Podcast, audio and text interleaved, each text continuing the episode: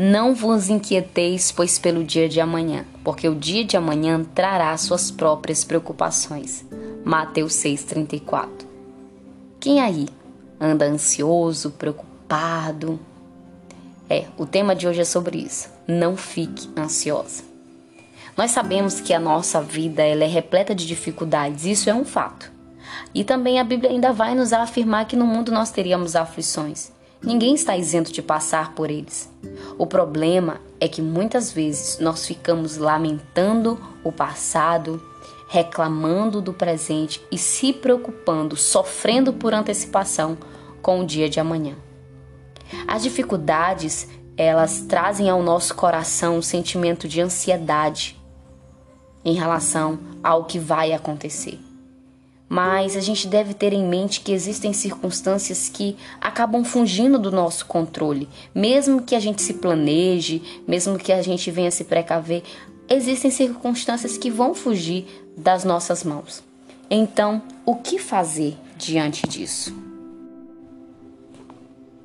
Eu quero te convidar a te concentrar no hoje. Exatamente. O que fazer se concentrar no hoje? O versículo 33 vai nos chamar a atenção, logo é o versículo anterior, que nós devemos buscar em primeiro lugar o reino de Deus. Então, o que fazer é buscar a Deus.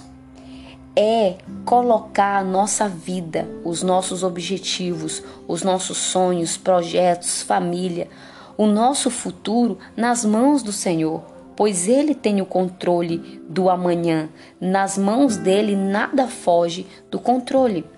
Ele prometeu que estaria conosco até a consumação dos séculos.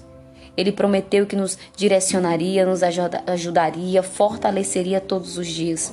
Então, que a sua oração hoje venha a ser para que Deus te alinhe com o dia de hoje e com aquilo que Ele tem preparado para o teu amanhã mas que você viva aquilo que ele tem para você hoje, que ele te dê sabedoria no hoje, que ele te ajude hoje, que ele te fortaleça hoje. E que ele prepare o teu amanhã.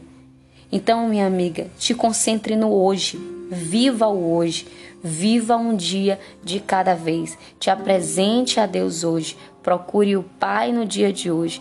E apresente tudo o que você tem se preocupado, o que vai acontecer, os teus sonhos, projetos, o teu amanhã para Deus e deixa que Ele cuida. Peça apenas sabedoria para administrar o hoje, para que o amanhã seja para a glória de Deus. Que essa palavra fique no seu coração.